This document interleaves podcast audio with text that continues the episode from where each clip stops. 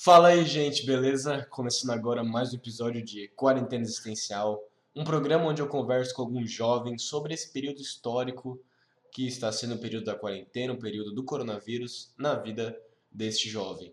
Como estava antes, como está agora, como ele acha que vai ser depois, como tudo isso influencia a vida dele, como influenciou, como ele acha que vai ser no futuro, como ele acha que as pessoas vão estar no futuro e todas essas questões que embarcam esse nosso tempo histórico. Dessa forma, a gente conhece um pouco mais sobre o nosso mundo e sai um pouco mais da nossa bolha que nós estamos inseridos normalmente no nosso dia a dia. Eu sou o seu apresentador, Uriel Miguel Nunes, estudante do Instituto Federal Catarinense. Atualmente estou no segundo ano cursando técnico em informática e também sou bolsista aqui da rádio do UFC Web, onde você está ouvindo esse programa. Logo acima você vai ver alguns textos meus porque aqui no blog tem tantos programas que passam em determinados dias, quanto os textos que estão liberados para serem lidos sempre. E hoje eu estou aqui com a. Macro! Aí... Macrobioses, artista visual. Artista, né? Artista, artista acima de tudo, mas as pessoas me conhecem mais pelas minhas artes visuais. Então eu acho que para deixar aqui, me rotular já de início artista visual, a princípio. Tamo juntos. Mas é de fato a arte que você mais divulga, pelo menos, né? Eu sim, acredito... sim, Você sim, tem sim. uma página de fotografia, não tem? Tenho, tenho de fotografia também. Eu nem gostava de fotografia, tá ligado? Uhum. Mas. Ó, na real, é, eu comecei a fotografar na quarentena, eu acho. Já dá. Mas daí eu nem vou falar nada que daí você puxa depois. É. Tipo assim. Eu gosto de explorar todos os tipos de arte, assim, na real, tá ligado? Uhum. Eu gosto de fotografia, claro que eu tenho mais afinidade com a pintura. Porra, eu queria muito. Ah, eu já fiz roteiros, eu gosto bastante de arte cênica também, tá ligado? Apesar de eu não me aventurar tanto. É isso aí, ó, escultura, porra, eu acho que todas as artes são válidas, todas me dão muita vontade de fazer, tá ligado? Uhum. Só que de fato eu tenho essa conexão com a arte visual, não tem como, tá ligado? Sim. É um bagulho mais natural. Sim, eu acredito que de- todas as artes podem ser utilizadas, a gente não tem que excluir uma porque a gente se diz de tal área. Mas, claro, a gente sempre vai ter aquelas que tem mais afinidade. Mas as artes visuais entraram na sua vida mais na quarentena? Hum, não. De uma forma autodidata, sim, eu acho. Porque todo mundo é autodidata quando é criança, eu acho, né? Só que daí, arti- art- artisticamente, pelo menos, tá ligado? Porque a gente tem esse, esse negócio dentro da gente. E daí eu acho que às vezes a gente perde um pouco isso. Eu comecei a. Sempre desenhei, sempre pintei, desde criança, tá ligado? É um negócio que, tipo assim, já me perguntaram de onde, é que, onde que começou e, pô, nem lembro, tá ligado? Tipo, é um bagulho natural, assim, que a gente tem mesmo e precisa sair de alguma forma, daí a gente acha esses meios de, de sair desde, desde criança, né, eu acho. Que, que, e daí eu acho que quando a gente deixa de ser criança, talvez a gente perde um pouco essa talvez não vontade, talvez a gente tenha muita vontade de se expressar, mas eu acho que daí as pessoas acabam botando a gente em caixas a gente já não não produz mais como antes. Tipo, eu acho que, porra, todo artista sabe, Uhum. nem todo artista, todo mundo sabe que criança é diferente, tá ligado? Porra, criança. A inocência pura. Não, não, mas não só da inocência, arti- artisticamente mesmo, assim, tá ligado? Tipo, o bagulho é muito outra fita, mano. Você vai ver as, as artes visuais que as crianças faz, tá ligado? Tipo, porra, mano. Não, então é, é por isso que eu disse o lance da inocência. É, porque, agora que eu tu, é- porque tu é puro. Tu é uma A pessoa. arte é muito pura, né? Isso, enquanto A arte criança, é muito pura. você é pura e por causa disso você não tem rótulos, não tem problemas que a sociedade te impõe, entre aspas, né? É, e tu tá ali só fazendo a tua arte de boeira. Se sai umas paradas legal, ou sai uns negócios tosco, mas assim, foda-se, tu gosta de estar fazendo aquilo. Tu tá ali porque tu Claro. curte. Só que aí tu vai crescendo e aí você decide, vou mostrar pra alguém. Aí se alguém olha e fala, isso aí não tá legal não. E aí tu começa a se, Então, putz, é. ou Tipo, melhorar e tudo mais. a, a, é, eu continuei desenhando depois que eu cresci, mas é isso mesmo, tipo, começou a ser diferente, já não era mais um bagulho tão na real, isso é uma reflexão que eu tô fazendo mais agora durante o programa, porque eu acho que eu nunca desenvolvi tanto essa parada na minha cabeça, mas voltando a essa trajetória toda, realmente, de fato, eu acho que deixando de ser criança, a arte acaba sendo colocada em caixas, você se preocupa muito com estética. Um negócio que eu acho que, porra, a arte é muito coragem, e no final, depois que você vira criança, a, a, a sua arte já não é nem mais sobre o quão bonita ela é. Porque hoje em dia a arte não precisa ser bonita, tá ligado? E de, a minha arte, tipo, eu gosto muito de prezar por feiura às vezes, tá ligado? Uhum. E isso tem a ver com o meu processo de redescobrimento de, de, de conseguir fazer arte, né? Pra mim, Eu- o seu eu- momento artístico diz muito sobre um caos organizado. Pode ser, pode ser, pode ser. Mas então, aí, tipo, eu acho que a minha arte foi sendo botada em caixas quando eu fui deixando de ser criança, e daí você começa a se. Como a arte acaba sendo coragem, o que você mais vê aí, porra, quem expõe esse trabalho, mano, bota trampo no Insta, tipo assim, muito pouco dos artistas reais, tá ligado? A maioria do pessoal não tem coragem, tá ligado? Isso que é foda, porque a gente fica posto nesse, nesses parâmetros. E vocês que são artistas cênicos, que bota a cara lá na parada e tal, vocês sabem também, pô, eu admiro pra caralho, tá ligado? Uhum. Tem muita gente que, que, que... Até, mano, sei, eu falei da sua idade, né? pra quem tá vindo aí o programa, antes do programa, eu tava brincando com o Uriel, porque ele é novinho. Porque, tipo assim, eu fiz 18, né? Uhum. E pra mim, eu sou acostumado, tipo, ser sempre a pessoa mais jovem, assim, do grupo dos artistas, tá ligado? Geral tem 19, 20 e até pra mais, tá ligado? E daí, quando eu vejo gente, tipo, mais novinha que eu, porra, você tem 16. Eu tô ligado que tem a mina lá do Universo Cênico que tem 15, mano. Eu fico assim, Tem caralho. uma que tem 13 no universo 13? cênico. Porra, então, caralho, mano, pensa se, tipo, eu, eu, eu tivesse coragem de mostrar a cara na arte, assim, quando eu ti- tinha 13 anos, tá ligado? Uhum. Mano, eu acho isso muito foda. Pra, tu pra 16, porque, porra, quando eu tinha 16, eu acho que eu tinha 16 na pandemia. Tipo assim, eu não tinha coragem de botar a cara ainda, mostrar minhas pinturas. Isso daí eu só tive esse ano, tá ligado? Eu já tinha 17. E, pô, eu acho muito foda pra mim. Esse é o, esse é o diferencial, assim, tá ligado? E aí eu fiquei muito tempo, porra.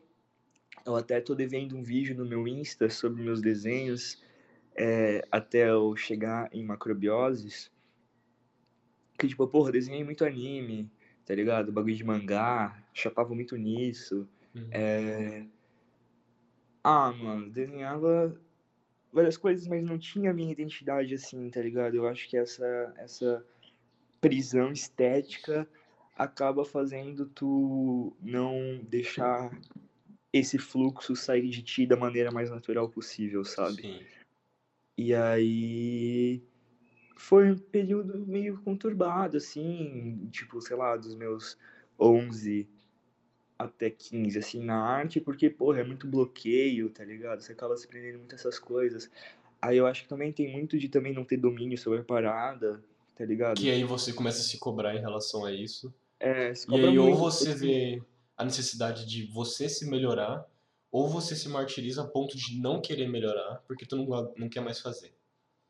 Lógico, e tipo, o que eu mais conheço é gente que, essa época que eu tinha também 12, 13, que também desenhava, e eu hoje em dia não tenho coragem de mostrar, e tipo, às vezes o trampo é foda, mas a pessoa nunca conseguiu ter essa coragem, nunca deu esse clique, tá ligado? Uhum. Ou a pessoa, tipo, ou a pessoa, tipo, desistiu por causa dessa parada que você falou, tá ligado? Tipo, é muito isso. E, porra, em outra entrevista até já me perguntaram é, sobre a arte nas escolas, tipo, porra, a escola dá muita oportunidade pra, pra. Tem, deve dar, na real, não dá na maioria das vezes, mas deve dar muita oportunidade, oportunidade pros artistas, porque, porra, toda escola tem, nossa, quantas é, é, é, dezenas de artistas, tá ligado? Uhum. mas às vezes não são incentivados para ter coragem a botar cara ou não tem a oportunidade de botar cara, né, mano? Sim, sim. E, e justamente a arte entra muito nessa questão de coragem, como você falou. E na minha percepção, todo mundo deveria ter esse espaço para mostrar um pouco da sua arte, daquilo que você faz por paixão ou até mesmo você faz para querer mostrar algo. Eu acho que todo mundo deveria mostrar, porque sendo bonito ou feio, cada coisa tem seu significado e seu propósito, da forma que está sendo. Justamente, você entrou na questão de que sua arte não é bonita, é uma arte feia, mas é arte, porque ela também tem todo, todo um estilo, é muito pensado, tudo mais. Tem um sentimento por trás, você quer passar algo com aquilo. Então por que não ser visto? E eu acredito que todo mundo merece ser visto. Então, e falando assim, tipo, na real, não, Deus me livre de fazer arte bonita, velho. O bagulho é muito complicado, tá ligado? Ô, você é louco, tu, tu vê, porra, eu comecei a pintar dois anos atrás, né? Eu fazia aula com uma, com uma, com uma mulher de terceira idade e tal, e que tinha a cabeça mais fechada, e, porra, eu pintava paisagem e tal, aquelas paisagens de casa de vó, assim, tá ligado? Uhum. Tipo, nossa, velho, você fica lá horas, horas, horas, é, um mês, um mês e meio para fazer uma tela. E, tipo assim, eu sou metamorfoseante, tá ligado? Não tem como, cara, se eu fico um mês e meio para fazer uma tela, porra, em 20, 25 dias eu já não tô. Nossa, que específico, né? 20, 25 dias. Em 20, 25 dias eu já não tenho mais vontade de. Exatamente tá 20, 25 dias depois, o macro é, não toca mais na arte. Sim, exatamente 25 dias depois eu já não consigo mais. Eu tenho, se uhum. for para usar a mesma tela de novo, eu preciso pegar a tinta, cobrir tudo e começar do zero. Sim, tá eu entendo. Eu já, já, não tô na mesma brisa, tá ligado? Uhum. E tipo. Pode falar. Não, eu esqueci também o que eu ia falar. não, mas eu sinto a mesma coisa em relação à escrita, porque eu também escrevo. Tanto ah, que é. tem os textos do blog aqui. E tem um texto que eu estava escrevendo no, no começo do ano ainda, o Estrelinha nas Entrelinhas, que conta a história de um garoto e as suas vivências enquanto criança, mas com, com tanto dessa pureza infantil, mas trazendo problemáticas da vida também que não são tão infantis. E eu fiz três capítulos e é algo que eu gostaria de continuar. Mas, cara, quando eu pego para escrever de novo, tipo, ver que eu vou escrever um negócio repetido sobre o mesmo personagem, sabe? Acaba me deixando um pouco. Putz, queria estar escrevendo uma coisa diferente, sabe? Ah, então, e às vezes é porque o negócio já tinha que dar o que deu, né, mano? Às hum, vezes era pra, pra essa obra ser isso mesmo, sabe? Mesmo, tipo, às vezes ela acaba sendo incompleta, mas às vezes o propósito dela aqui é ser incompleta. Tá ser um pedaço para uma parte maior, né? É um começo. pedaço. É, é, querendo ou não, ainda é um fragmento de um negócio que você escreveu, tá ligado? De um, uhum. um momento que você viveu, que você gastou ali o tempinho da sua vida que você tem pra, pra, pra botar palavras juntas elas terem um significado, tá ligado? Uhum. É, eu tava falando da. Eu lembrei, eu tava falando das pinturas. É, tipo, Deus me livre de fazer pintura bonita, sabe? Tipo, mas ainda assim é é muito sobre o desapego. É, porra, nesse encontro de compositores aí me perguntaram é, como é que é meu processo e tal, como é que eu faço. E eu me senti muito arrogante, porque eu falei, ah, não, eu tento fazer feio e no final o bagulho fica bonito, tá ligado? Nossa, foi muito babaca, tá ligado? Porque Deus, ah, nossa, é faz assim, então, tipo, não, não, mas tipo, não é isso o pé da letra, tá ligado? É sobre, tipo, como esse desapego da estética, no final, se tu tenta fazer um negócio feio, tu acaba se surpreendendo com quão bonito ele fica, porque às vezes ele só fica feio porque tu tenta fazer um negócio bonito, sabe? Sim. Se eu tento, eu até nem consigo fazer muito trabalho para os outros quando não me convém, sabe? Tipo, se eu não gosto de uma ideia, de um trampo, eu não consigo fazer pelo dinheiro porque não sai de mim, tá ligado? Uhum. E isso tem muito a ver com, às vezes, essa, essa cobrança de, tipo, precisa ficar desse jeito, precisa ficar bonito e tal. Se eu posso extravasar mesmo no trampo e fazer feio mesmo, aí o bagulho fica da hora, tá? E de qualquer forma é um feio pensado, porque você não tá, por exemplo passando tinta na bunda e colocando na tela, sabe? Tá sendo algo pensado, você tá pensando. Quem disse que eu não fiz isso? Quem diz que não foi pensado? É, então. Aí você tá julgando já minha arte, mas enfim. De fato, é um. Mas ah, não, mas às vezes é um bagulho pensado, mas é um bagulho pensado que, sei lá, não tem a ver, tá ligado? Tipo, Uhum. eu já sei que vai. Não é doer, né? Mas metaforicamente, assim. Na real, porque eu ia falar, porra, porque vai doer muito pra sair, mas na real tem artes que são super necessárias e super naturais que também doem pra sair, né?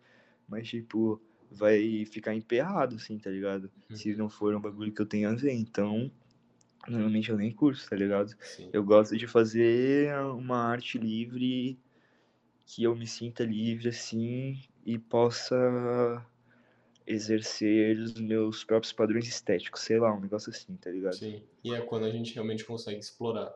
Então, É. o, seu surgi... o seu surgimento quanto artista, é, propriamente dito, foi no período da quarentena. Estilo próprio, de desenvolver meu estilo, definitivamente. Antes da quarentena eu queria desenvolver muito meu estilo, mas eu acho que a quarentena talvez fez eu conseguir ter os cliques pra me desenvolver, assim, tá ligado?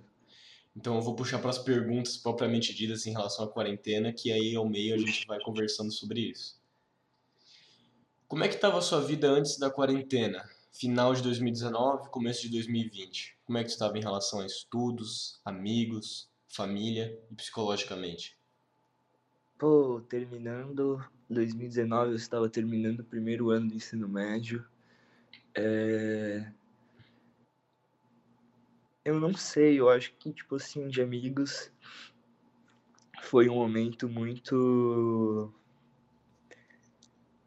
animado na minha vida, assim, tipo, pô, eu tinha bastante amigos, saía, tal, rolezinho, pá, e você falou final de 2019, eu já lembrei logo da formatura dos meus amigos, que eu, porque veio a, a- eu, eu uso Snap, né, desculpa, eu, pessoal acha estranho às vezes, mas eu uso Snap ainda, e daí veio a memória de dois anos atrás, de, de hoje mesmo, hoje mesmo, veio a memória de dois anos atrás na formatura dos meus amigos, tal, e tipo, pô, foi um momento muito, de fato, animado, assim, eu acho que eu posso falar da minha vida, pô, de família eu nem lembro direito, mas creio eu que fosse melhor do que durante a pandemia, tá ligado?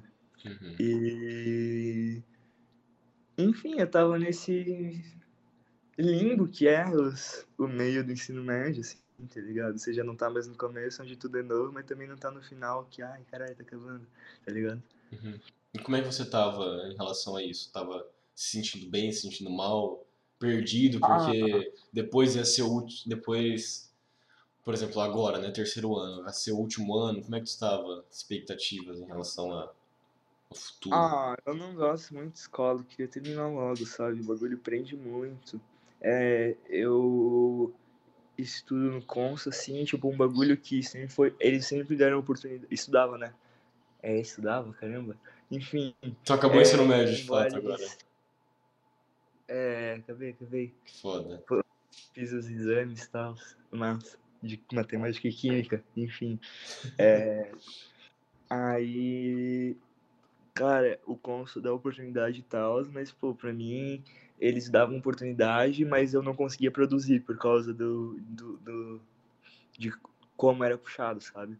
Uhum. Então, pra mim, eu só queria acabar logo pra, produzir, pra poder produzir mais livre, assim. Porque, pô, as provas eram quarta, metade da semana eu não conseguia produzir de ansiedade, tá ligado? E naquele momento eu acho que eu tava bem mais de boa, bem mais folgado, assim, porque já tinha acabado tal, né? Então eu tava suave. E depois, quando começou o segundo ano, antes da pandemia também, eu nem tava dando muita bola. Eu acho também, eu tive que começar a dar bola, eu acho, esse ano, porque eu não estudei nada no ano da pandemia, né?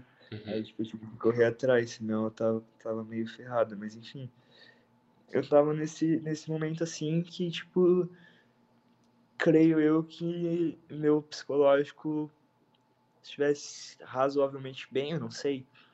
Tipo, eu tenho depressão, assim, desde. Já que a gente vai ter que puxar pra esse lado mais de, de saúde mental, né? Acho que Uhum. até o intuito do programa é sobre isso, né? Tipo, eu tenho depressão, cara, desde 2018, se pá. O, o meu pai teve um AVC e eu comecei a ter depressão, entende? Então, tipo, eu acho que nessa época aí eu tivesse depressão, mas eu não sabia muito o que que era, eu achava que era normal é, viver sem ter vontade de viver, tá ligado? Uhum. E aí, nesse, você perguntou especificamente do psicológico, né? Nesse período aí, creio eu que eu tivesse bem distraída desses problemas, sabe? Que no final, eventualmente, a pandemia fez com que não desse de se distrair mais, né? Não é à toa que daí em setembro do ano passado eu acho que comecei a terapia e comecei a finalmente melhorar dessa parada, tá ligado? Então, tipo, pra falar real, eu não sei nem como eu lidava com depressão, com ansiedade, Uhum. esses negócios tudo, sabe? Eu acho que o autoconhecimento todo veio com a pandemia. E aí o que me restava naquela época, talvez, é o que eu acho que é muito presente, que é se distrair, né, velho? É muito de não conseguir ficar sozinha com si mesma, é tipo às vezes, muito não, né? Mas às vezes é, é, é, é esse negócio de, de ter que se distrair o tempo todo com alguma coisa, talvez. Sim. E aí você me falou que estava no Consul e ensino médio eu sei que é integral. Então meio que meio que as coisas se uniam porque você estava o dia inteiro na escola, É do- dois dias só que Uhum. tem aula o dia todo. mas de qualquer forma tem muitas tarefas, né? E isso acaba ajudando e você não, não tinha que parar para pensar sobre você. Sim, sim, sim. É, isso acaba gerando um ciclo de negligenciação também, né, Sim. Tipo, Porque não pensar em você faz com que o problema aumente. Porque assim, o problema tá ali. Por exemplo, a questão aqui, depressão. Está ali a depressão. Mas você evitar ela não muda o fato que ela está ali, sabe? sim, sim. E aí entra a questão da negligência que você ia ali falar. nos teus neurônios que. Mano, dane-se se você não, não me liga, tá ligado? O bagulho é uma. É tipo, é de fato uma doença e, tipo, tá ali acontecendo, sabe? Como é que você. Qualquer outra doença que você tiver que não seja cerebral, não faz sentido nenhum você ficar sem tratar. Você tá com uma ferida no braço, você não vai tratar, tá ligado? Então, tipo Uhum. assim, lógico que se aplica da mesma forma, eu acho, né? Sim. E aí a quarentena surge. Bom, então, segundo ano do ensino médio, os amigos tá tranquilo, trocando ideia com o pessoal. Entra no segundo ano, onde não tá muito fácil, mas também não é muito difícil. E tava relativamente bem, pum, entra a quarentena. Bom, agora eu não pra posso mais ver meus amigos. o começo do segundo ano, eu acho, pelo que eu lembro, eu tava sendo mais. é, Acho que meu ego começou a crescer um pouco, assim, tá ligado? Questão de festa. E daí eu acho que eu cheguei a me afastar de bastante gente. Não, não por causa de festa, nada a ver. Eu ia falar, tipo, coisa de fazer muitas amizades. Seu ego começa a crescer um pouco. Eu acho que talvez eu já pintava bastante, já gostava de me destacar de algumas formas, sabe? Porque eu acho que a arte também é muito ego, sabe? Porra. É muito ego. É uma assim, linha tênue, né, entre você é, ser um artista e é fazer com que isso não infla seu ego. Porque as pessoas vão estar ali É, te apreciando. Sim, você tem que criar. Às vezes até. Porra, você tem que. Que palavra que eu posso usar? Você tem que inflar o, o, essa coisa que tu tem dentro de ti pra, pra arte se destacar. Tipo, você tem que criar essa, essa persona, às vezes também, sabe? E isso é puramente ego, né? Personalidade, assim, tá ligado? Você tentando se impor na parada. E eu acho que talvez isso já vinha vindo. Eu me afastei de bastante gente no segundo ano e eu não sei como eu seria, tipo, interpessoalmente, assim, tá ligado? Se eu seria uma pessoa melhor ou pior se não tivesse rolado a pandemia.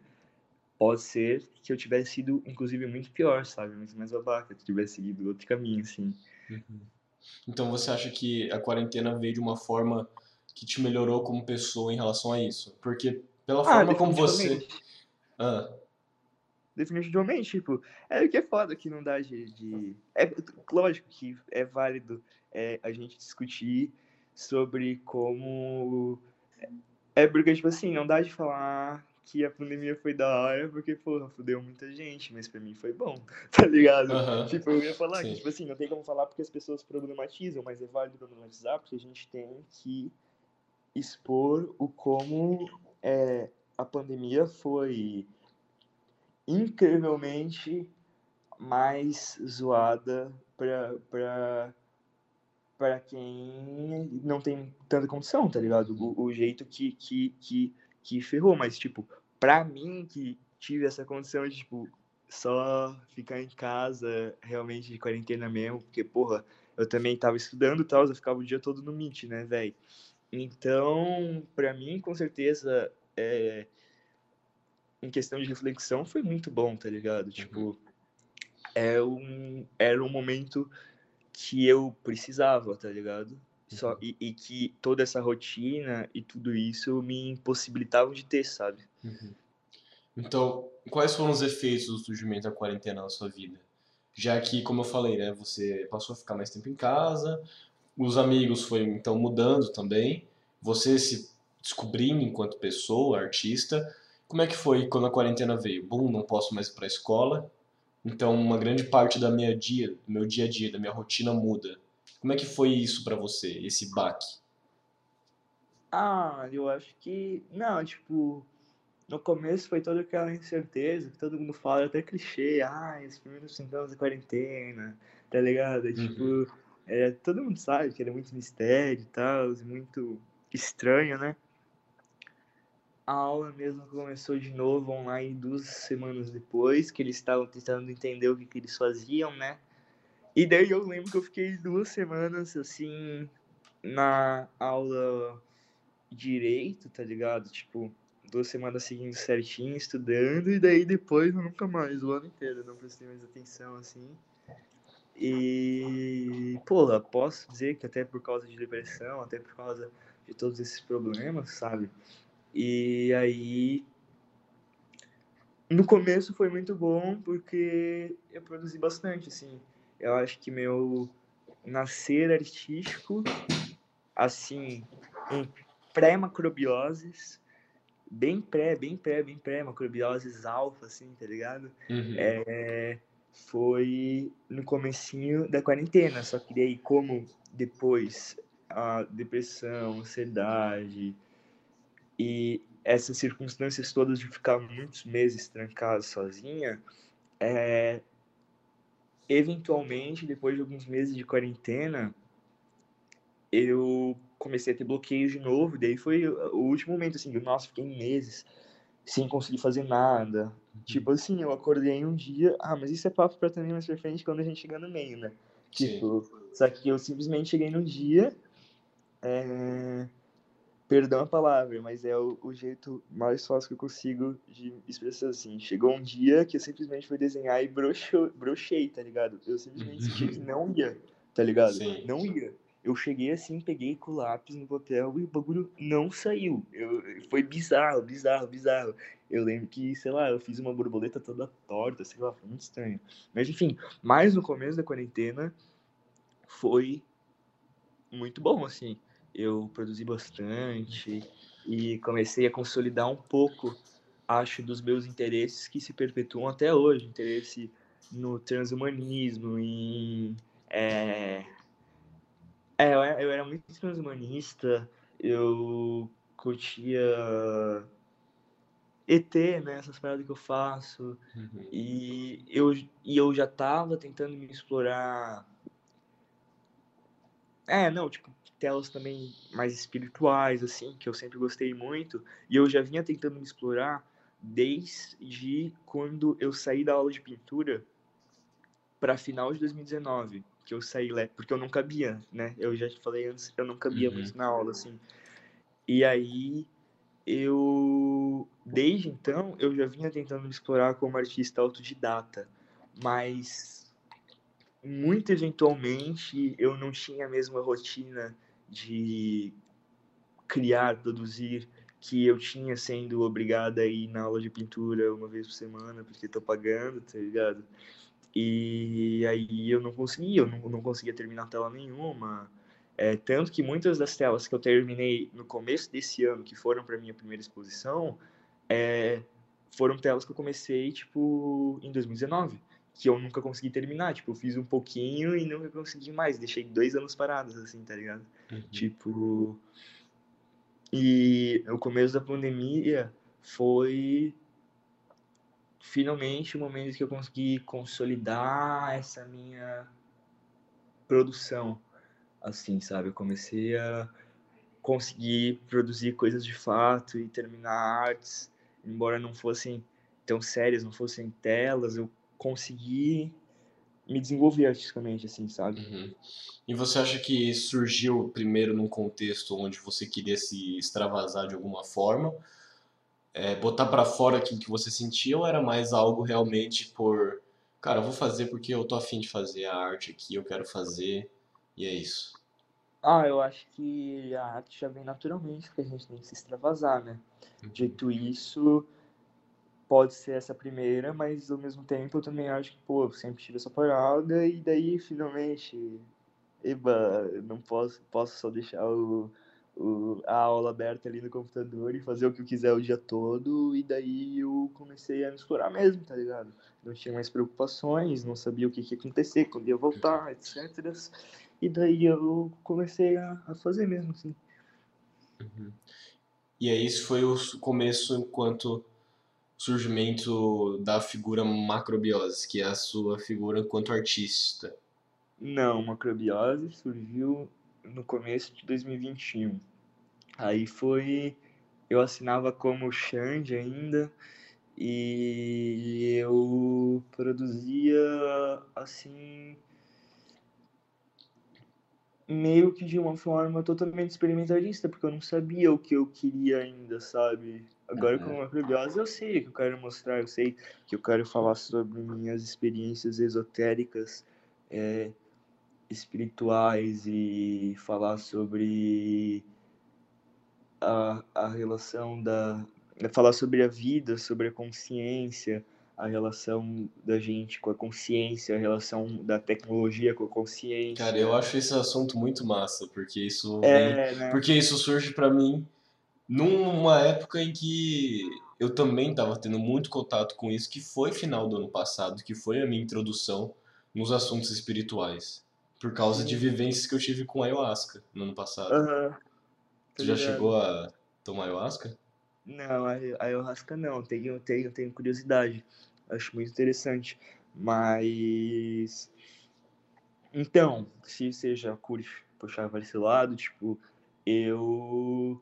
Minha arte sempre teve muito a ver com espiritualidade, inclusive me desse um toque agora, porque nesse começo da pandemia mesmo, é, eu lembrei agora, minha arte era quase que exclusivamente espiritual, assim, para falar real. Uhum. Eu Porra, às vezes eu brincava, eu lembro até que a minha arte não era nem, nem a arte, tá ligado? Era tipo infográficos, assim, de como eu sentia que, que as coisas funcionavam, assim, tá ligado? Uhum. A minha interpretação de toda essa, essa coisa mais, mais esotérica. metafísica. É, esotérica, eu curto falar esoterismo, mas também essa, essa parada mais metafísica, assim, sabe? Uhum. E é, tipo, de fato, nossa, a pandemia era uma época que eu tava muito, muito virada em MPB, eu só eu MPB anos 70, Tropicália, só o Gilberto Gil, Caetano o dia todo. Tá ligado? Literalmente o dia todo, o dia todo, o dia todo. E aí e daí, tanto que quando eu brochei, eu nunca mais brochei, né? Quando eu brochei na arte, eu nunca mais consegui ouvir essas paradas. Tipo, eu acordei um dia também eu nunca mais consegui ouvir MPB. Não sei qual que é a relação que tem. Eu nunca consegui entender, entender isso direito, assim. Uhum. Mas, eu acho que é algo que estava muito ligado com o seu momento artístico. Tipo, pode ser, tava, pode ser. Você estava naquele momento em que você estava produzindo, produzindo, produzindo. E agora, cara, eu não aguento mais isso, sabe? E aquelas músicas é. tinham contato com esse momento. Então, e a, a obra deles puxa muito para a espiritualidade. Então, para mim, era esse momento aí de pandemia que não tinha preocupações, era só ficar ouvindo essas músicas deles, que eu acho que também expressam muito, pelo menos as também que eu gosto mais, eu nunca fui muito de, de música de amor, assim. Eles, eu sempre gostei das músicas que eles falavam de coisas mais esotéricas Uhum. e equiparava a experiências da minha vida e tudo mais. E gostava de expressar também muito isso na minha arte, assim, sabe? E você já teve né? contato com questões esotéricas? De você perceber, tipo, putz, isso aqui faz sentido com as, com as analogias e pensamentos que eu tenho? Essa situação É, entra muito nessa questão aqui. é, pô, sei lá, não... experiências esotéricas. É que o, o complicado é que quando fala assim pra lembrar de alguma coisa, a gente nunca lembra, né? Mas, Uhum. pô, já tive, claro que já tive, sei lá. Por exemplo, quando alguma coisa aconteceu do nada pra dar Ah, certo, teve uma sabe? vez que eu fiz um, um ensaio fotográfico de uma abelha, tá ligado? Foi muito mágico. E daí O eu ensaio fotográfico de uma abelha, que louco. é, eu fotografei a abelha, foi muito louco. E bem nessa hora, eu disse, eu só ouvi MPB, né? Bem nessa hora começou a tocar Acabou Chorare. Não, é, Acabou Chorare, dos Novos Baianos, sabe? Que Uhum. daí eu, ele, é, a música fala Abelha, abelhinha, acabou chorar e ficou tudo lindo. Faz um zoom pra mim. E daí muito louco, eu tava tirando foto da abelha, começou a tocar essa música falando sobre a abelhinha. E daí quando eu terminei de tirar foto, eu falei obrigado abelha e ela saiu assim, foi embora, tá ligado? Foi muito massa. Mas, tipo, sei lá, eu não, não Sim, mas são coisas, nenhuma, são ligado? coisas que, é que acontecem assim do nada e que trazem algum simbolismo, algum É, significado. sim, sim, sim, sim. Eu- e também, pô, tem muito a ver com o hedonismo, sobre a gente também saber enxergar coisas legais no nosso dia a dia, sim, né? E, pô, a espiritualidade tem muito disso, eu acho. Às vezes a parada nem é isso, mas tu acreditar, eu acho que talvez faça a parada ser, sabe? Uhum. Não sei se deu de entender. Sim. É, en- entrando nesses conceitos espirituais, tem muito aquela questão de que você cria o seu próprio mundo, que através É, da- dos seus pensamentos, né, onde você, porque assim, os pensamentos são energias. E para onde você coloca suas energias é para lá que seus esforços vão. Então, se por exemplo, eu quanto artista coloco meu pensamento fixo em que ano que vem, final do ano, eu quero apresentar uma peça onde eu vou dirigir. A partir desse momento, eu vou ter um ano inteiro onde eu vou estar me preparando de alguma forma para isso, porque eu tenho fixo aquilo. Então, meu pensamento está indo para aquilo. Mas se eu colocar na minha cabeça que eu, por exemplo, sou um merda, eu vou caminhar para aquilo também, sabe? Uhum. É, tipo, também tem muito sobre o quão. Aí não creio que seja também nenhuma parada. É porque tudo tem seu lado espiritual e também tem o seu lado mais racional, né? Tipo, eu acho que essa fita também tem muito sobre como a gente fala as coisas e elas ficam no nosso subconsciente, né? Tipo, você falando que você vai, você botando na cabeça que você vai fazer uma peça, teu subconsciente vai estar acostumado a isso e você vai fazendo essa parada. Quando você já assume que o bagulho não vai dar certo, teu subconsciente já entendeu que não vai dar certo. E, tipo, isso já encaixa totalmente naquele papo que a gente tava tendo sobre como a arte é coragem. Uhum. É muito sobre autoestima. É... Eu falar pra alguém aleatoriamente assim que, ah, eu faço feio e fica bonito assim, tipo, é... querendo ou não, às vezes as pessoas podem achar estranho de alguma forma, mas se elas pensassem assim também, tipo, elas iam acostumar o subconsciente delas a, tipo, que as coisas só saem e as coisas podem ser bonitas assim, sabe? Tipo, Uhum. botando. É, é tudo sobre botar as coisas na cabeça, eu acho. E nem num nível espiritual, só num nível subconsciente mesmo. Mas espiritualmente, eu acho também que a gente cria muito a nossa realidade, assim. É, pode ser que não. É, tudo espiritual pode ser muito que sim, pode ser muito que não, né? É que Igual. assim, muita coisa que você pode usar como um termo espiritual, você também consegue traduzir para a forma física. Porque querendo ou não, de novo, quando eu digo energia, eu digo também a questão de que fisicamente você, como se fosse, o subconsciente vai estar vai estar focado naquilo, vai estar focado naquilo. Sim, sim, sim. Então o seu corpo vai estar produzindo para aquilo, sabe? Então tá, vamos dar ali para peça. Então foca o cérebro para isso aqui, vamos corpo para isso aqui, vamos para aquilo ali. Então, Sim, é, mas nem Entendeu? isso, mas eu acho que energia também, não só em questão de source subconsciente, mas eu acho que a energia também é uma parada meio que, tipo, da vaidade de explicar racionalmente, mas a gente não entende ainda, sabe? A gente uhum, não tem muita clareza, é, a humanidade ainda não tem muita clareza para entender essa parada da, é, disso. E aí eu acho que. Me perdi aqui no meu raciocínio. Não, mas eu entendi o que você quis dizer. É que a gente também está vivendo num momento onde a gente está trazendo a espiritualidade de volta. Porque houve um É, separativismo e que agora a gente está tentando unir uma coisa com a outra, tipo, espiritualidade e ciência, mas não com que uma quebre com a outra, mas que uma complemente a outra. sim, sim, sim. É, não, não, sim, agora eu re- é, retomei, retomei. Eu acho que, tipo assim, a, a questão é que, tipo, a energia também é um bagulho que a gente não entende, assim como muita coisa a gente não entende até sobre o nosso próprio cérebro, né? Uhum. Tipo, o mundo inteiro são as percepções elétricas que os nossos neurônios têm, né? Tal, tipo, você pode facilmente. Isso fecha total com o transhumanismo, que eu gosto né, muito, transhumanismo, pensar na consciência além do humano, pensar outros formas de vida, pensar sobre até a vida é, biopsicologicamente falando.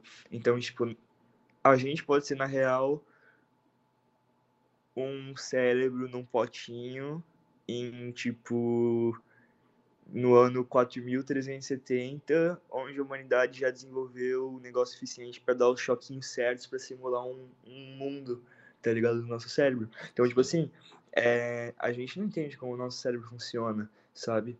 E do mesmo jeito que a gente não entende como essas energias é, de um modo mais espiritual funcionam, sabe?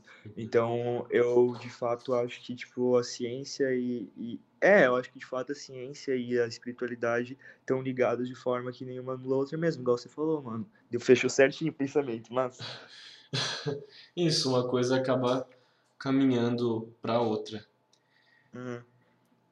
E, e agora, trazendo outros aspectos da quarentena, como é que você estava em relação à sua família nesse período? Ah, sempre foi muito conturbado, assim, porque, tipo assim, aquele negócio que eu falei, meu pai teve um AVC e tal, Uhum. e daí, Se não for, se não for um assunto muito delicado para você, É, caso é um você. pouco, é um pouco, é um pouco, é um pouco, mas não tem problema. Eu vou falar só até onde pode, tá ligado? Isso. É, tipo, meu pai teve um AVC e tal, quando tava no, no oitavo ano. E aí, tipo, pô, é toda uma reviravolta na tua vida. Tipo, eu acho que foram as duas coisas que meio que fizeram eu ter. Pô, é que, tipo, todo mundo tem os grandes conflitos da sua vida, né? Que constroem a tua personalidade. Eu sempre fico pensando nisso. A gente anda na rua assim e conversa com as pessoas. Eu tô conversando contigo e, tipo, tu é uma consciência, assim, que também tem um grande conflito que afetou a tua vida e que Uhum. eu falo assim e tu já pensa, que já lembra da parada e, tipo, nós não faz ideia dos conflitos dos outros, sabe? Isso é muito louco. E, pô, foi, eu acho que os dois grandes conflitos que fizeram eu ter o, o rumo, assim, da pessoa que eu sou hoje e que reflete totalmente na, na artista que eu sou hoje, né? Tipo, o AVC do meu pai, logo, e vai, quatro anos depois? Três. É, o AVC do meu pai no oitavo ano e a pandemia, que daí foi quando eu tava mais velha já, que daí já, já, já tava com cabeça para outras coisas. Mas, tipo, porra, se não tivesse rolado essa parada também, eu seria uma pessoa totalmente diferente. Foi o que fez eu sair da minha realidadezinha de é, estudante do Consa ali, com a cabeça fechada naquela parada, tá ligado? Porra, rolar um bagulho dentro da tua família que desestrutura tudo, que você começa a ter que lidar com outras coisas e às vezes lidar com as coisas sozinho, assim, sabe? É, é, é diferente, assim. E desde então, a relação com a família sempre foi conturbada, assim, né? Porque, tipo, pô, não sei se, se você tem família completa, mas é, mãe solteira é sempre outra fita, tá ligado? Quem tem, entende, tá Uhum. ligado? É sempre um negócio diferente, assim. E com as suas dificuldades únicas, tá ligado? Uhum. Então, tipo, são vais, va- vais e voltas. Existe isso no plural? É, são idas e vindas, são... É, idas e vindas. É um vai e reviravoltas. volta constante, assim, ciclos, sabe?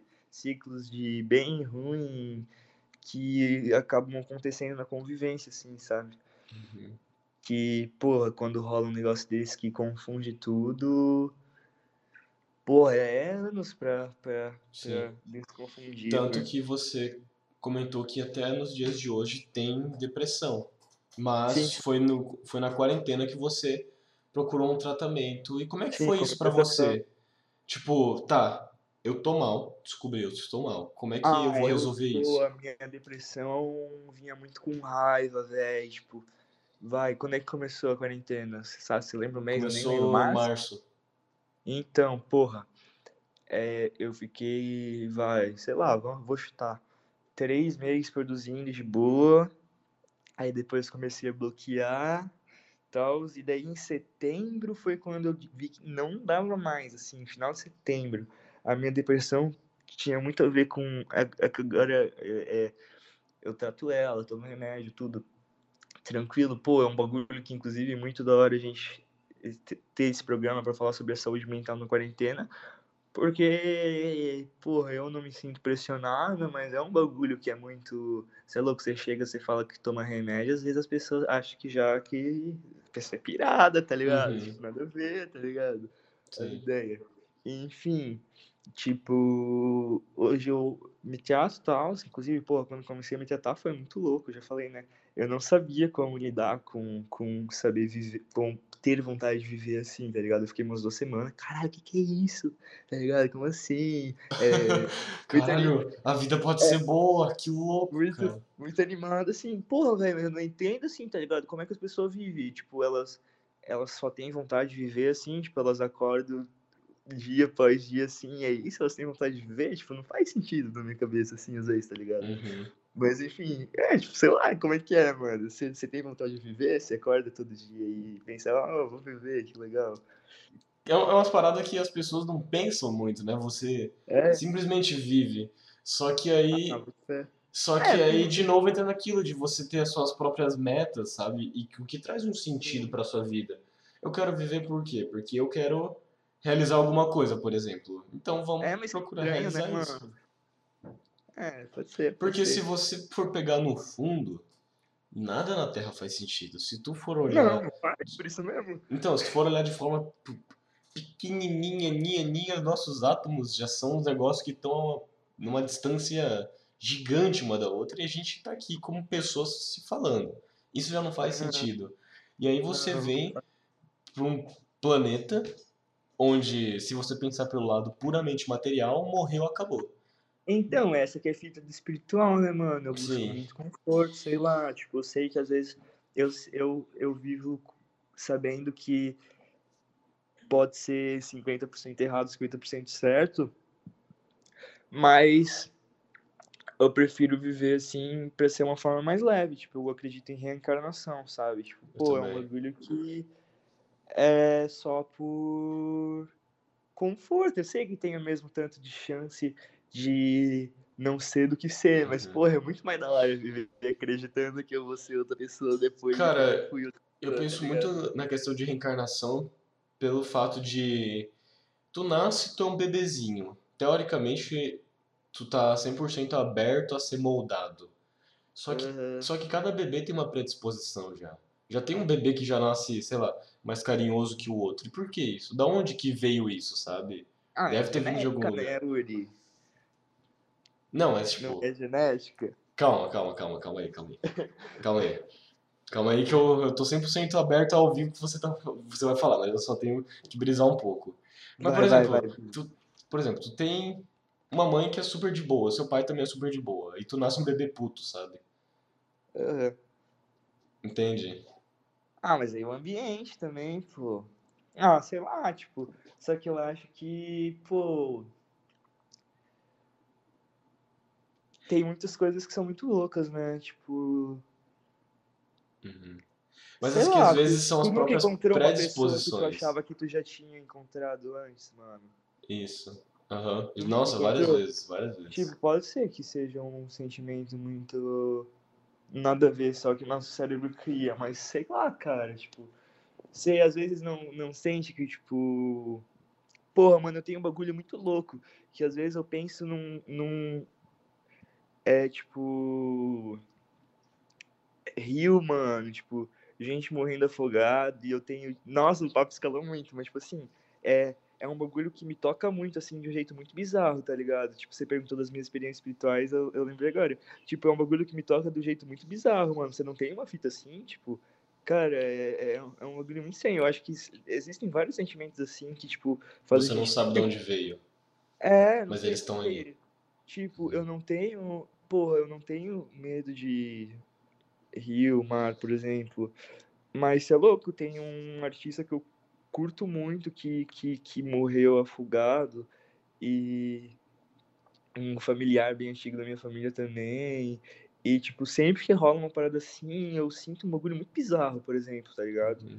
E, e só imaginar a parada é um, é um, é um bagulho que, que me dá uma sensação muito estranha. Tipo, você deve ter coisa assim também, tá ligado? Não sei se é brisa só da minha cabeça. Eu Não, acho que a pessoa deve ter muitos também, tá ligado?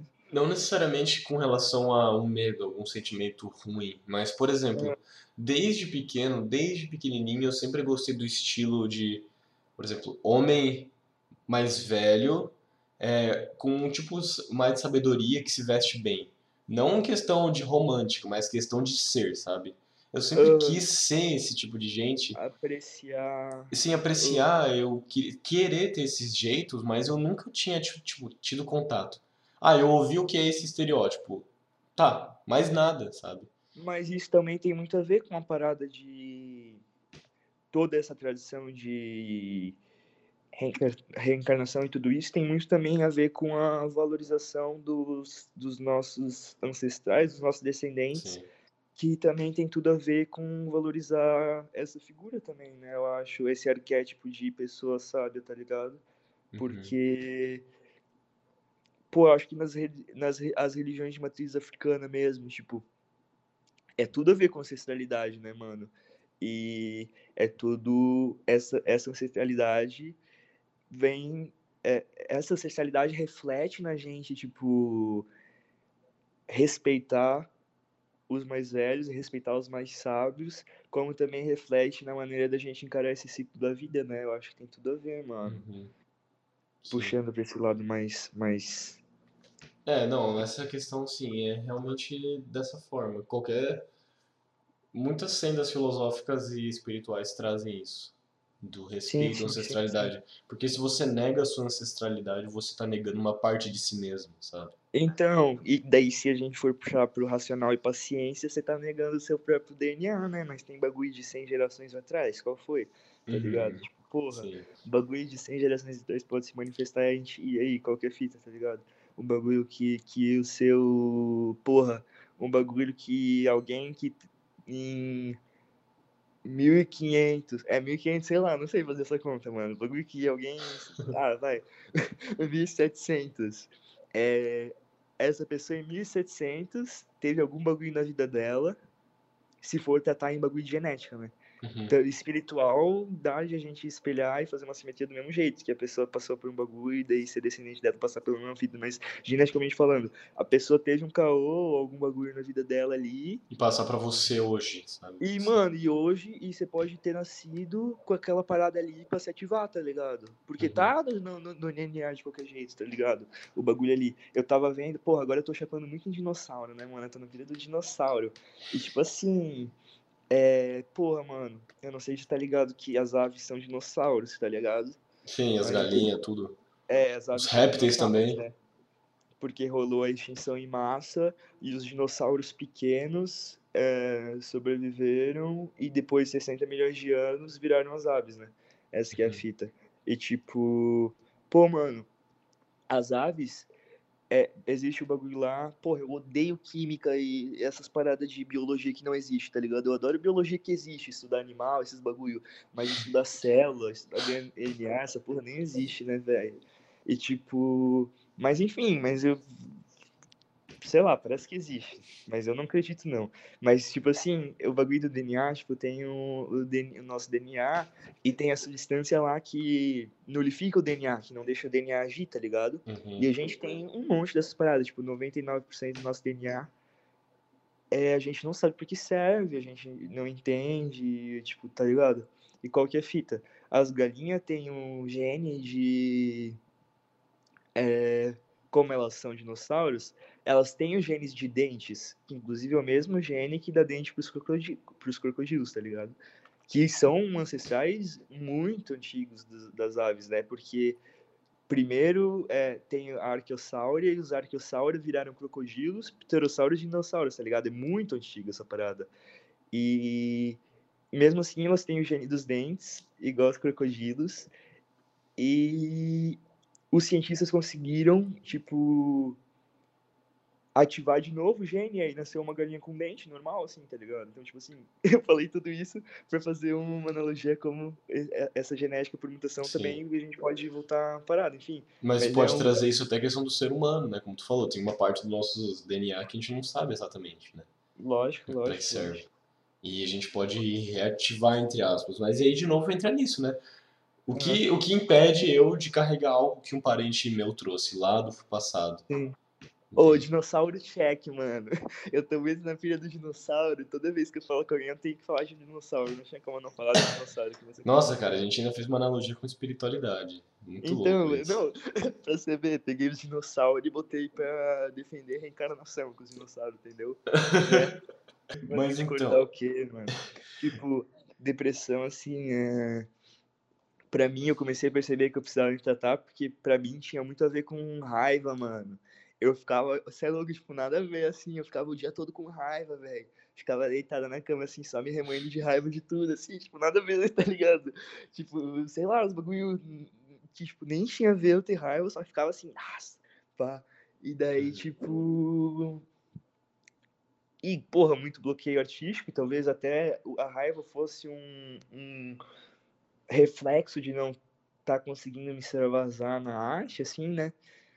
E daí até o momento que, porra, eu fiquei o dia todo malzão, de depressão, pai com raiva, assim, na, na cama, eu fui pra praia com a minha família. E fiquei só lá, pá, nada a ver, assim, o dia todo jogando Tony Hawk Pro Skater.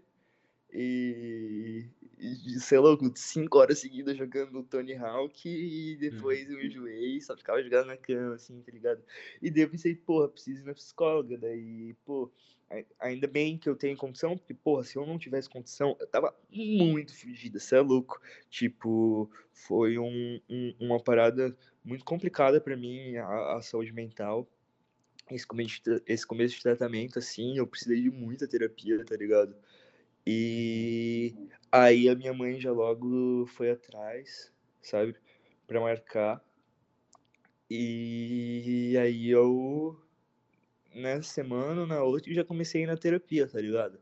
Aí eu comecei a pôr a par muitos do, dos problemas que eu tinha.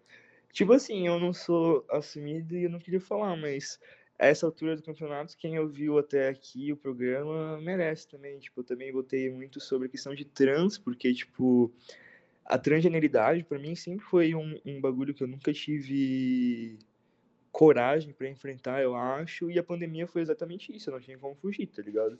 Teve um dia simplesmente que eu acordei, tipo, eu acho que eu tava meses sem ligar, foram, nossa, primeiro, caralho, que exclusivo, primeira vez que eu vou falar disso numa entrevista, que louco. É, ó, exclusividade, exclusividade. Fala aí, tipo, fala assim, aí. É, foram sempre coisas de, de ida e volta também, tipo, porra, também pelo meu pai sempre ter sido muito repressivo. E daí depois que ele teve o AVC, tipo, começou, comecei a ter mais liberdade. Tipo, por isso que eu não sei nem o que teria acontecido se isso não tivesse rolado, sabe?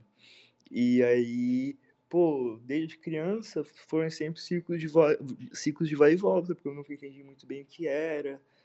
E aí, sei lá, com 10, 11 anos eu comecei a ver uns vídeos no YouTube da Mandy Candy lá, que ela falava sobre gente trans, mas ainda numa perspectiva muito, tipo, heterocentrista binária, tá ligado? porque ela era uma mulher binária é, hétero, tá ligado? Mas Não foi o tinha seu primeiro contato pro- sobre o assunto. Foi, foi, foi, foi. Daí eu me, identi eu me identificava, mas ao mesmo tempo não me identificava, assim, sabe? Era, era meio estranho. Mas já deu pra ter uma ideia, assim. E daí, desde então, foram, tipo, idas e voltas, assim, sabe? E na pandemia foi quando, tipo, um dia eu, eu tava mesmo ignorando, um dia eu acordei e eu simplesmente. Eu acho que eu tive um sonho também. Foi algum sonho que me deu um gatilho, assim.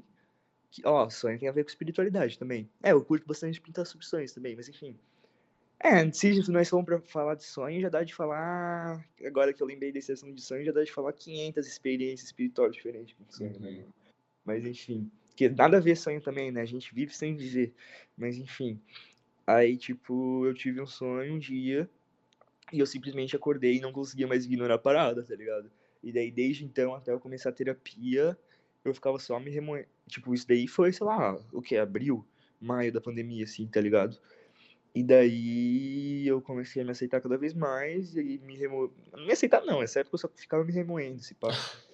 Mas, tipo, aí quando eu fui pra terapia em setembro, que eu comecei a me aceitar mais, e desde então já foi um ano de tentar me aceitar, e porra, isso só tá vindo a público, que dois, três meses atrás, se pá, dois eu acho, velho. Isso, tipo, só agora que o pessoal tá começando a tratar, tratar por pronome certo. E pra mim ainda é um bagulho que é estranho, tá ligado? Mas é, é legal, tá ligado? Porque, pô, são fases, é muito louco. Eu até tô falando isso porque, sei lá, daqui a cinco anos posso ouvir essa entrevista e eu vou estar vendo o, o momento do processo que eu tava, tá ligado? Sim. E, enfim. Aí eu comecei a fazer terapia e comecei a botar as coisas em dia, sabe? A depressão, ansiedade, é, trans problems, assim, tipo, é, trans problems. É, tipo, esses bagulho assim, tá ligado? Problemas fortes. É, problemas fortes. Enfim, e daí, tipo. Até. É, janeiro desse ano, eu fui melhorando um pouco, assim, comecei a me tratar, já conseguia viver de novo, ainda tinha muita ansiedade. É, bagulho de trans é foda, porque essa porra nunca passa, mano, tá ligado? Não, porque, tipo assim, existe remédio pra depressão, mas não existe remédio pra gente trans, tá ligado? Tipo, Uhum. obviamente não existe, né? Pra você olhar pro seu corpo e pensar, cara, não tá certo isso aqui. É, mas tipo assim, ah não, vou tomar uma pílula e daí eu vou, vou acordar. Vou, Vai vou tomar uma pílula, vou esquecer que, É, que eu não é, queria estar aqui. a cura LGBT. Enfim. E daí, tipo, essas paradas sempre foram presentes, mas eu fui começando a aprender a lidar e tudo mais. Eu me identificava com Xande, né? Aí eu já não me sentia mais bem com isso, porque é masculino, né? E eu precisava de um nome ou neutro ou feminino. Macrobiose pode ser os três, né? Eu achei muito. Na época eu aceitava todos os pronomes, tá ligado? Eu acho que daí eu fui Uhum. tendo mais coragem, eu comecei a não aceitar mais o masculino e chamar as pessoas de transfóbico quando me chamam pelo masculino. É... Mas, tipo. Na época cabia, porque, porra, pode ser ou macrobiose. Na macro. Porra, não é a, a macrobiose ou não existe artigo neutro, né? Isso é foda, porque eu tava falando sobre pronome neutro. Aí me perguntaram, ah, os lindos, as lindas, e como é que é o que lindes? E, tipo, eu não sei, tá ligado? É estranho, não existe, mas enfim, seja lá qual seja o, o artigo neutro, Uhum. é, o, o artigo neutro e macrobiose provavelmente também dá certo, tá ligado? Porque, porque é bem neutro o nome. E aí, né, porra, começou com eu querendo ter um gato e botar o nome do gato de macrobioses. E daí eu queria tatuar macrobiose no meu pescoço. E daí só depois que eu decidi que o nome artístico ia ser macrobioses. É, foi uma, é uma, uma trajetória bem estranha. Foi uma escala. É, foi uma escala, nome de gato, tatuagem no pescoço, nome artístico. E. Alguma dessas duas coisas aconteceram? Um gato e o nome artístico? Não, no gato e a tatuagem? Ou Não, só não, pelo- não. Só nome artístico. Eu não sei, é porque hoje em dia, se eu tatuar macrobiose, é muito narcisismo. Eu- Na real, os dois, né? Se eu tatuar macrobiose e dar o nome do gato de macrobiose, é muito narcisismo, tá ligado? Então nem tem como. Mas, enfim. Aí foi isso, aí, tipo, eu tinha feito uma arte totalmente. Eu já tinha algumas artes postadas digital. Eu, aí, ah, essa época aí, eu ainda tava bloqueada em arte tradicional. Eu só conseguia fazer arte digital, tá ligado? No final, eu só conseguia começar a fazer arte tradicional de novo, pintar e tudo mais, quando eu enjoei da arte digital, porque eu só conseguia fazer arte digital e chegou uma hora que eu não aguentava mais, e daí eu, tive, aí eu fui pra pintura e daí soltou, tá ligado? Uhum. Daí eu não parei até hoje mais. Mas eu só fazia arte digital, e daí eu tinha feito uma arte totalmente espiritual. É, o nome dela é Rainha dos Raios, inspirado na música Yansan, do Gilberto Gil, e que foi um momento de bastante clareza espiritual para mim também, o momento que eu fiz essa arte. E aí eu já tinha lançado ela, mas eu apaguei. É, é que, tipo assim, é, um, é uma arte que é várias linhas emboladas, assim, ela não tinha fundo, tá ligado? E daí, quando eu postei, ficou super estranho, porque, tipo, era só as linhas sem fundo. E daí eu peguei essas linhas e botei num fundo, e aí postei bonitinho, fiz um fundo de degradê e botei arte por cima. Uhum. E aí eu postei, abri meu Insta, fiquei, nossa, postei mal, abri o Insta, socorro. Mal começou, começou, começou. É, passei mal de novo, mandei meio áudio, áudio desesperado pros meus amigos e tal. E uhum. aí foi isso. Aí eu fui me acostumando, assim, tá ligado? Aí, dali uma semana eu postei outra arte digital, que eu fiquei a semana toda fazendo. E daí, assim. Aí eu lancei essa arte digital, nossa, fiquei. Passei mal também, mas deu tudo certo. E daí eu lembro também que, porra, quando eu abri meu perfil ali, eu tinha postado um stories com spoiler dessa arte que eu ia lançar na outra semana. E botei a música do MC Kevin, baile da 17, que ele fala de autos obscenos e, tipo, ninguém me seguia, só que ninguém me seguia porque eu usava foto de um cara muito estranho, que eu baixei a imagem num site que gera rostos que aleatórios que não existem na vida real, tá ligado? Uhum. Aí eu peguei um rosto desse site aí, tipo, você bota, você faz upload numa foto tua, e deles dão várias pessoas que não existem que parecem contigo. Aí eu peguei e daí, tipo, eu usava essa foto, daí ninguém entendia nada quem que era macrobiose, tá ligado? Quem que era esse a pessoa estranha da foto, assim, do, do ícone.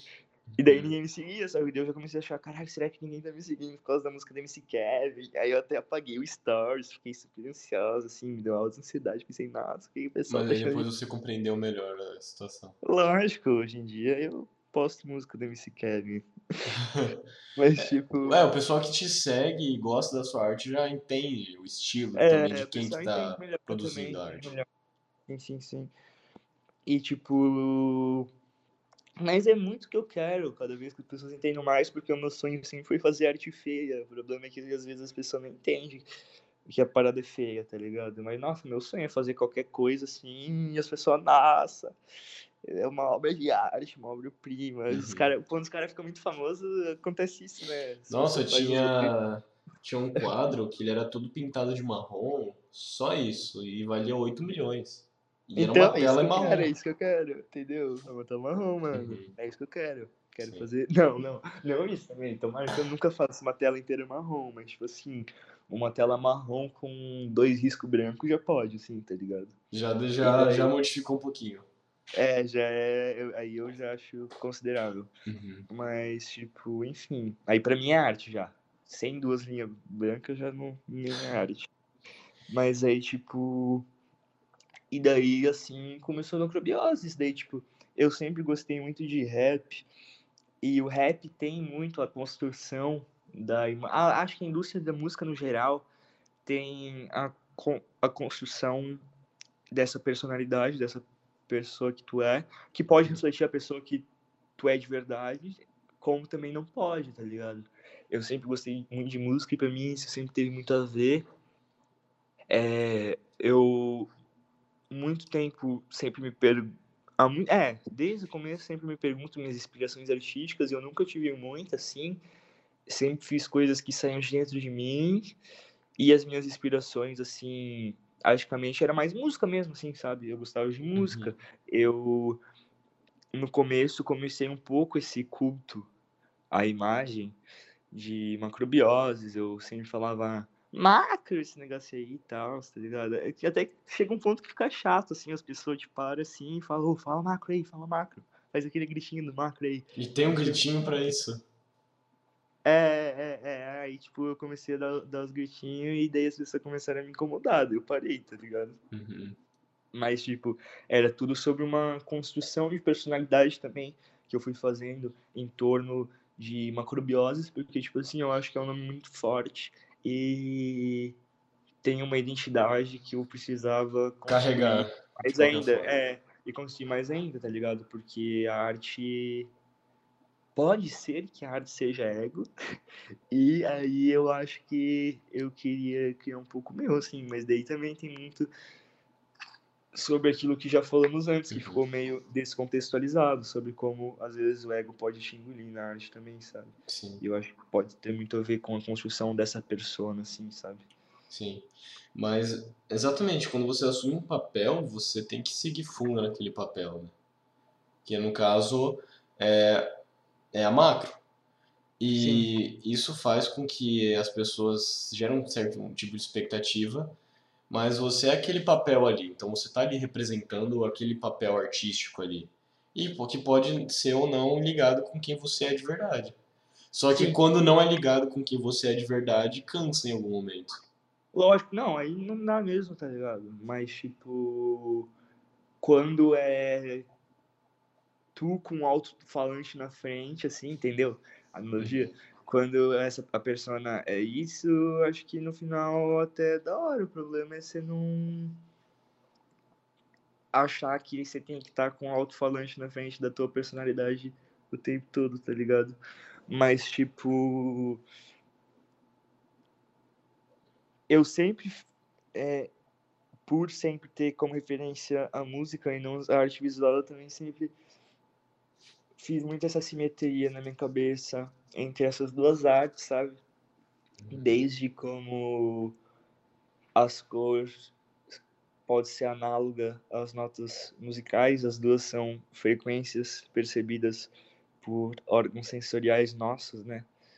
E também até desde isso até tipo como a indústria da música cria uma imagem sobre o artista, isso que nós estamos falando, né? Sobre como a indústria da, da, da música cria uma imagem sobre o artista e a pintura talvez não tenha muito isso e o como eu sempre quis criar um pouco isso para ter essa imagem artística consolidada minha, sabe?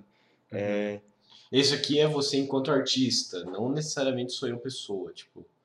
Isso aqui é, eu... não, não, mas também tipo sobre como, por exemplo, tu porra, pensando no ah, vou dar um exemplo que tá fresco aqui na minha cabeça. Está o The Orange aqui em Brusque, tipo, pô, o, ah, sei lá, o Carmino, que o Carmino veio aqui também.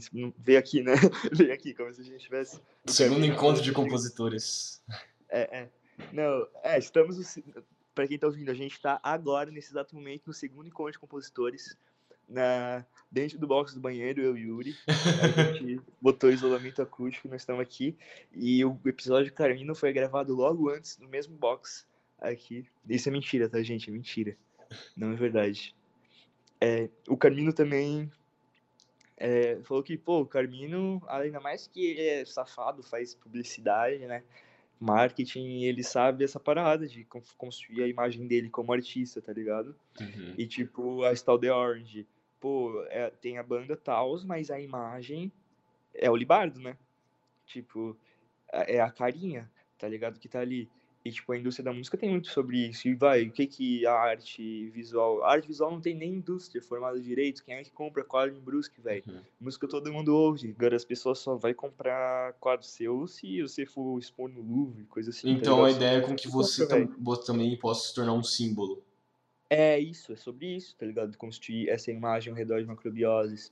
E, tipo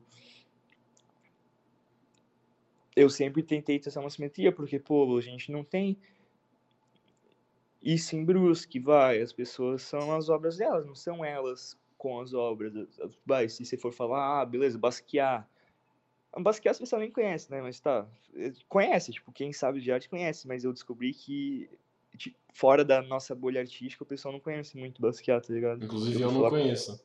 Tu não conhece? Ah, não. Basquiat, Basquiat, pô, ele foi, da, da Golden Era, assim, da arte visual contemporânea de Nova York, tá ligado? Dos anos 80, 90. Teve o Andy Warhol, que foi o pai da pop art.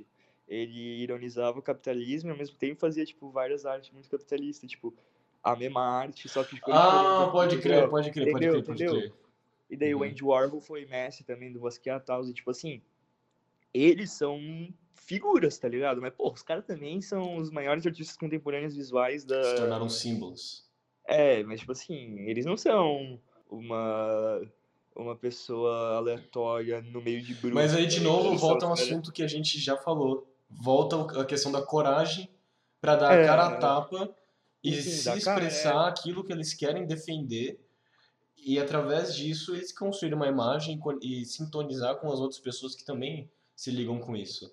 Eles não estão claro. fazendo só por vender, eu estou fazendo isso porque eu quero, eu quero me expressar, eu quero que vocês vejam esse assunto que para mim é importante. Entende? E eles tiveram a coragem de dar a cara a tapa a isso. E no momento você está tendo a coragem de dar a cara a tapa para se construir quanto a macrobioses, né? E futuramente isso pode acabar ou não, ou acabar dando certo ou não, mas se destrinchando em algo que vá é, consolidar mais ainda essa imagem. No momento está no sim, começo. Sim, sim, sim, claro. É, então, e tipo, esse, esse meu desejo que se iniciou desde janeiro, quando eu abri o perfil até então, que eu acho que já vinha na minha cabeça desde muito tempo, eu gostando de rap, eu sempre gostei muito de Rafa Moreira. E só de eu falar isso, você já entendeu o que eu quis dizer, tá ligado? Rafa Moreira, porra, o cara marqueteiro demais. Só que daí o cara se passou também, porque daí o cara conseguiu muito foi chato, né, mano? O cara virou meme Uhum. E o uhum. pessoal começou a incomodar ele demais, tá ligado? Mas, tipo assim, tu sabe quem é o Rafa Moreira? Sim, só da Lógico que sabe. 7777, bro. É, tu nem precisa saber o que é trap direito, os caras conhecem, porque o cara, ele sabia, ele fez publicidade também, e, tipo, ele sabia criar essa imagem, fez exatamente do jeito que os caras dos Estados Unidos fazem, tá ligado? Pra criar a imagem deles na música. E é isso, ele conseguiu se consolidar, tá ligado? O problema é que daí ele também se passou e daí o pessoal começou a encher o saco dele demais, tá ligado? Uhum. Mas, tipo, é um pouco sobre isso, assim, sabe? Eu queria construir essa imagem porque eu acho que a arte nesse mundo globalizado e se perde muita identidade. Individual, é, nesse mundo globalizado individual, ela vai se tornando cada vez mais isso, sabe? Tipo, tu botar essa cara e criar. Criar ou. Deixar sua marca. Tá é, deixar sua marca, tem isso também. Sim, e cabe muito bem no, em todo o contexto do episódio, até o momento de agora. Ah, que bom. Mas então, voltando para as questões da quarentena. Como é que você acha que a sociedade vai estar com relação às, à própria sociedade, tipo, vai estar entre si no futuro, quando acabar a quarentena? Como é que você acha que as pessoas vão estar? Vão, estar, vão ser pessoas mais felizes, pessoas mais tristes? Ah, eu acho que a quarentena já acabou, né, mano? O pessoal já não liga mais pra nada. E é isso aí, tá ligado? Não sei, eu... Quando começou a pandemia, ah, tipo, a quarentena acabou, né? A pandemia não, a quarentena, tipo, esse período de isolação, assim, tá uhum. ligado? Tipo, eu. No começo da pandemia eu achava muito que, nossa, agora o mundo vai mudar, nossa, a humanidade vai. Tá ligado? Eu, também, eu também comecei com isso. E foi por Mas causa eu... do quarentena existencial que eu mudei de pensamento, tá? Foi tendo contato com as pessoas, mas não no mau sentido. Mas foi justamente elas se expressando dessa forma de falar, gente, não é só porque que rolou a quarentena que o mundo vai virar flores, sabe? E eu tive essa percepção é, através do quarentena tá essencial. Ligado? O pessoal tá. Não muda. Tipo, foi assim, tá ligado? Tipo, sei lá, eu acho que é, me revelou um lado assim da humanidade que às vezes a gente não consegue enxergar muito direito, tá ligado? Esse lado meio que, tipo. Foda-se assim, tá ligado? Esse lado meio assim, eu acho, o pessoal liga muito pro que convém, eu acho, sei lá. Uhum. É, é algo que, por exemplo, quando eu trago as pessoas pro quarentena existencial, justamente eu tô tendo esse contato existencial com as pessoas, ouvindo o lado existencial que elas trazem. E as visões delas, os pensamentos delas. Mas tem muita gente que o que é dito aqui não reflete exatamente no que elas fazem socialmente, sabe? Sim. Então, mesmo que elas tenham um pensamento, me falem alguma coisa, não necessariamente é aquilo que. Como elas se refletem na sociedade. Entende? Como Uhum. elas interferem na sociedade. É, de fato. E aí existe justamente essa questão de. Beleza, a gente acredita que a sociedade vai melhorar. Todo mundo fala isso. Mas quando entra essa pessoa no contexto social, o que, que ela faz para melhorar a sociedade? Então, eu não sei, tipo. A tendência, eu acho, é sempre ter esperança. Do mesmo jeito que eu tinha esperança que as pessoas vão mudar na pandemia, eu posso até ter esperança que a longo prazo a humanidade vai melhorar, assim, mas de fato as coisas não condizem muito, não, tá ligado? Eu acho que é, mudança de ciclos em qualquer escala, seja em escala do universo, seja em escala de galáxia, seja em escala do planeta e da humanidade, seja na escala da nossa cidade, ou seja na escala da nossa vida pessoal individual, a, essa, a mudança de ciclos sempre é, tipo, vem depois do caos e da confusão, tá ligado? Então, tipo Uhum. assim, eu acho que como nós já falamos muito espiritualmente, eu tenho tenho tenho passe livre pra falar disso. Eu acho que espiritualmente o negócio pode até ir mudando assim, tá ligado? Porque eu acho que com confusão a longo prazo a gente vai conseguir chegar numa clareza é, é, como organismo só, assim, tá ligado? Como todos um, assim, mas a princípio, ainda mais que a quarentena, quebra um pouco também essa esperança que a gente tem, tá ligado? Eu acho. É foda, porque se for assim, tá ligado? Mas também pode ser o começo de alguma coisa maior, né? Sim.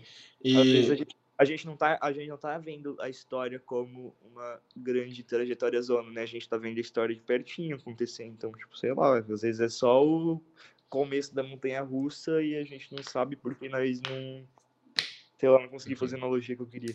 Mas, mas. Então eu vou completar a tua analogia, tá? Completa. Porque você trouxe o ponto justamente do fato de a gente estar passando um momento que pode ser caótico, pode ser considerado caótico, mas pode ser um princípio para melhoria, para melhoria. E se tu for voltar justamente nessa escala de linha do tempo, que você disse que a gente não necessariamente consegue ver porque estamos vivendo esse momento, todos os grandes avanços sociais, artísticos, seja lá o que for, filosóficos, foram depois de um momento caótico.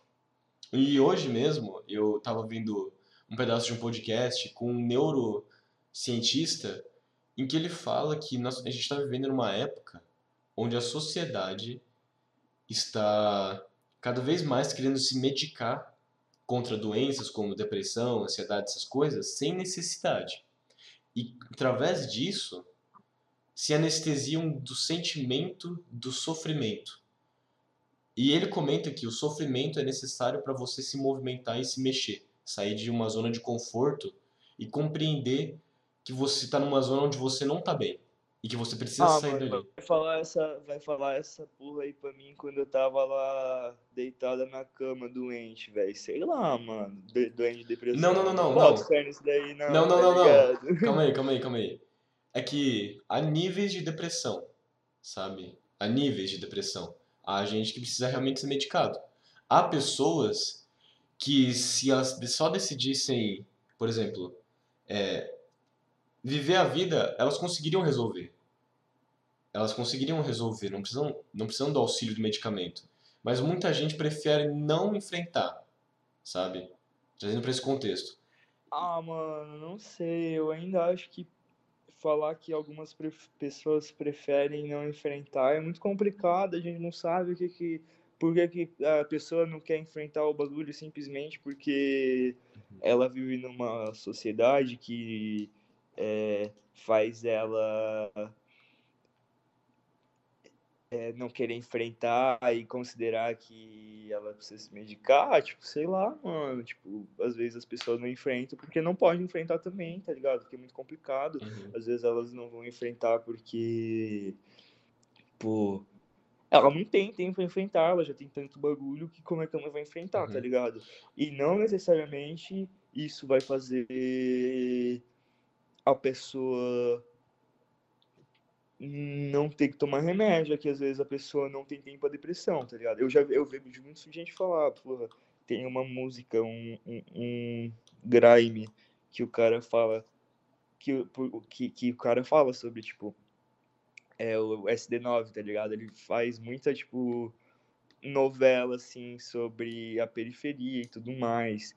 E ele tava falando, assim, sobre, tipo, na música ele fala sobre essa parada e toda todo esse negócio em volta das pessoas é, da, da classe trabalhadora da periferia não ter tempo para depressão. E qual que é fita? Tá, o pessoal não tem tempo para depressão porque tem que trabalhar, tem que sustentar esse caralho.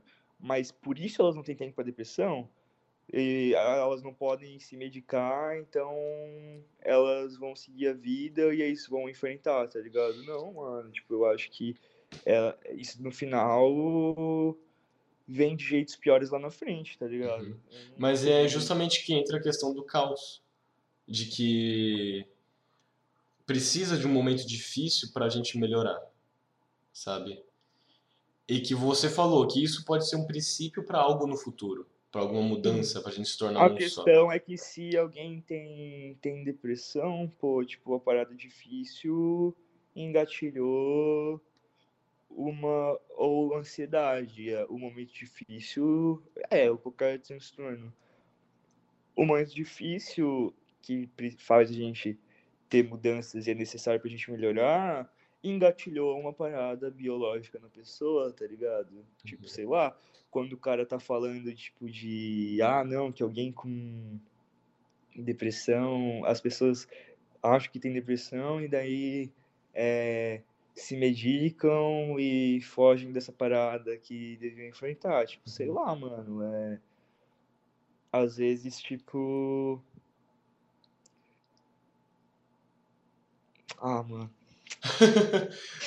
Não, não, mas Que sim. saco, eu acho isso saco. Mas é que, tipo assim, enfim, eu entendo que às, às vezes eu tô até problematizando um pouco essa parada que tu disse, mas. Mas não deixa de ser verdade. Mas eu não consigo concordar com essa, essa afirmação desconte- descontextualizada, assim, tá ligado? Talvez ali no contexto do podcast todo, porque muita coisa no podcast é muito assim, tá ligado? Às vezes os caras podem pegar, igual tu pegou uma frase dele, uma frase aqui do que eu falei, e tipo assim, fica um bagulho totalmente diferente. Tipo, descontextualizado assim, eu não consigo, eu não consigo concordar, não, tá ligado? Uhum. Minha perspectiva é. Qualquer coisa eu te Mas eu mando fé depois, nessa- pra entender Tá, mas melhor. eu boto fé nessa parada aí que você falou, assim, tá ligado? Só, sei lá, mano, eu acho que a gente partir pra esse lado de assumir essas coisas acaba botando é, muita gente que acaba negligenciando alguns problemas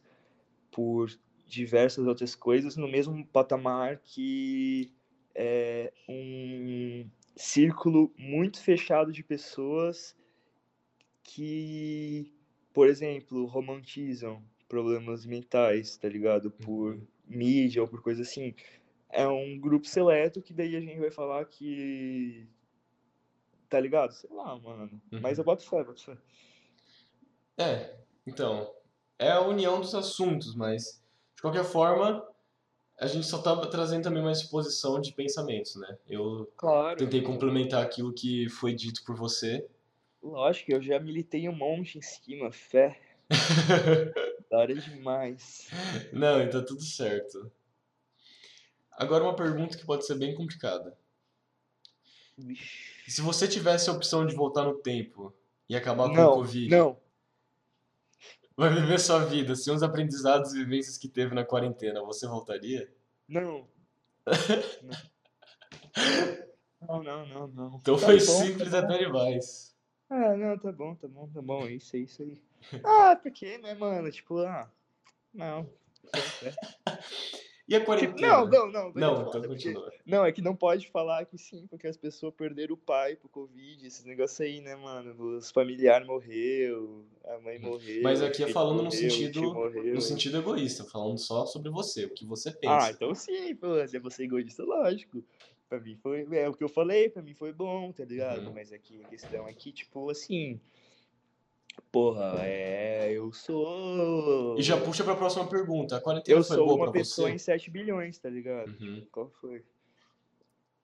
E aí já puxando pra próxima pergunta. A quarentena foi boa? Como que foi boa pra você? autodescobrimento, muito autodescobrimento, coisas que talvez eu fugia há anos e ou eu encarava ou eu sei lá o que que aconteceria se eu não encarasse, tá Uhum. ligado? Mas agora que eu falei de encarar, eu lembrei de novo da porra da frase do neurocientista que você falou. Exatamente. acho que- E É, mas é que eu acho que é mesmo assim, as pessoas, às vezes, você não tem como encarar sem ajuda, Uhum. tá ligado? Não tem como mesmo. Não tem como, às vezes não tem como encarar sozinho, e daí eu acho que não tem como a gente generalizar tudo, tá ligado? sim, e é tudo questão de pontos de vista para as questões específicas. Mas, por exemplo, é, não foi um contexto generalizado. De novo, ele também tá falando um contexto e eu trouxe para outro e você entendeu de outra forma, que tá totalmente Sim, sim. que está totalmente cabível pro assunto, né? Mas a questão é que os problemas em algum momento têm que ser enfrentados, sabe? E você fez Sim. isso, você enfrentou seus problemas, exatamente, entendeu? E por isso que a quarentena foi boa para você, porque trouxe esse momento de enfrentarmos nossos problemas. Aham. E ali você defendeu um ponto para uma questão específica, mas nessa, nesse sentido a gente precisou é, da quarentena de alguma forma para a gente parar para pensar em nós mesmos, entendeu? É. Agora Mas, sim, uma assim, boa conclusão Aí eu que falo que pra mim a quarentena foi boa, mas sabe pra quem que foi boa também? Pros bilionários. Uhum. Uhum. Então, de novo, cara, tudo tem um monte de lado. Tudo tem um Nada monte de lado. Mas, de certa forma, é, é, é aquele, ne- é aquele negócio lá, né? Na cadeira hereditária, que o rico fica, fica cada vez mais rico e o pobre cada vez mais pobre. Então. Eu só queria militar de novo. Mas tu acha que dá pra tirar algum tipo de aprendizado disso tudo que a gente tá vivendo? Aí é pergunta difícil de verdade. Deixa eu dar uma pensadinha. É, alguma coisa. Ah, tipo, os aprendizados eu acho, tipo. Eu ia falar que desenvolveu uma noção de como a gente não é nada e é tudo ao mesmo tempo, mas eu acho que isso não é um aprendizado geral, tá ligado? Porque Uhum. tem muita gente que não percebe isso, né? E tem muita gente que já percebeu isso sem a quarentena. Mas ao mesmo tempo eu acho que é um aprendizado que muita gente teve necessariamente com, com a pandemia, tá ligado? Tipo, porra, pessoal tá botando muita cara, tá rolando um movimento de arte muito forte. E não foi uma, não foi duas, não foi três pessoas só que me falaram isso, muita gente. As pessoas estão botando na cara, e isso, eu acho que isso é consequência desse aprendizado que a gente pode tirar da pandemia, de